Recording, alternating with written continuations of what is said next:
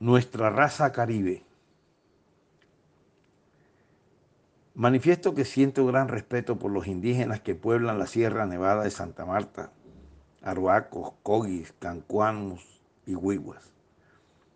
De ellos admiro su raza que se aprecia muy pura, su sentido de pertenencia por ese macizo montañoso, por sus ríos y sus playas, por la filosofía de vida que profesan y hasta por su muy característica indumentaria de un blanco crudo, incluyendo mochila y gorro cuando los he visto caminando por las calles de Minca, Santa Marta o Valledupar, su presencia me transporta a la sierra, pero también al pasado.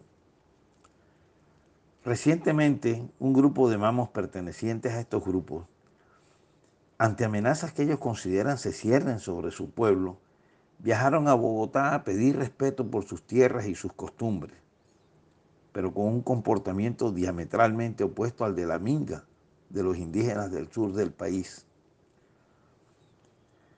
Podríamos decir que los problemas de cultivos ilícitos, coca y marihuana para las grandes mafias, no se presentan en esas tierras ocupadas por estos indígenas de nuestra cercana Sierra Nevada.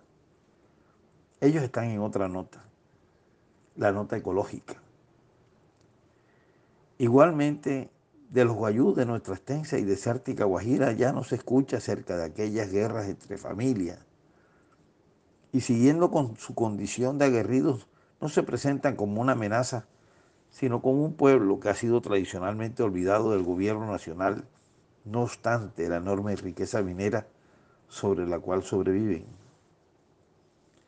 Ellos también han mantenido la pureza de su raza, así como sus costumbres y vestimentas su guayuco, su típico sombrero y su manta guajira, así como sus vistosas mochilas, se han mantenido en el tiempo.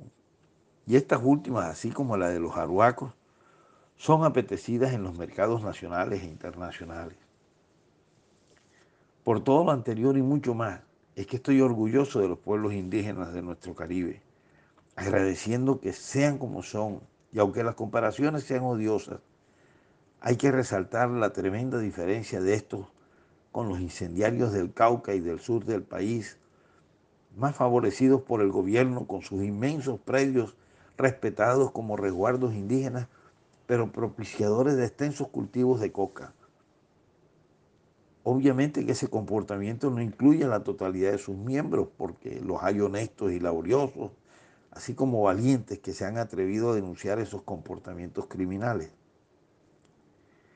En el Atlántico no contamos con pueblos indígenas como los de la Sierra Nevada y la Guajira, pero sí con descendientes de las tribus Mocaná, sobre todo en la zona de Tubará y sus alrededores. Y muchos de ellos mantienen labores similares a las que desarrollaban sus ancestros en el campo, como también actividades artesanales. Los afrodescendientes provenientes de Palenque son el otro grupo que enriquece nuestra pluralidad racial resulta fascinante apreciar cómo esas razas mantienen sus costumbres, preservando sus raíces ancestrales. Así, nuestra ciudad, que nació como una aldea cosmopolita con inmigrantes europeos, asiáticos y americanos, se enriqueció aún más con los nativos y con los afrodescendientes. Una mezcla cultural a la que solo le faltaba crecer al pie del Magdalena y del Mar Caribe para que diera por resultado lo que hoy somos los barranquilleros, atlanticenses y costeños en general, extrovertidos, francos, optimistas, laboriosos y con la alegría flor de piel. Y eso no tiene precio. Nicolás Renovitsky Renovitsky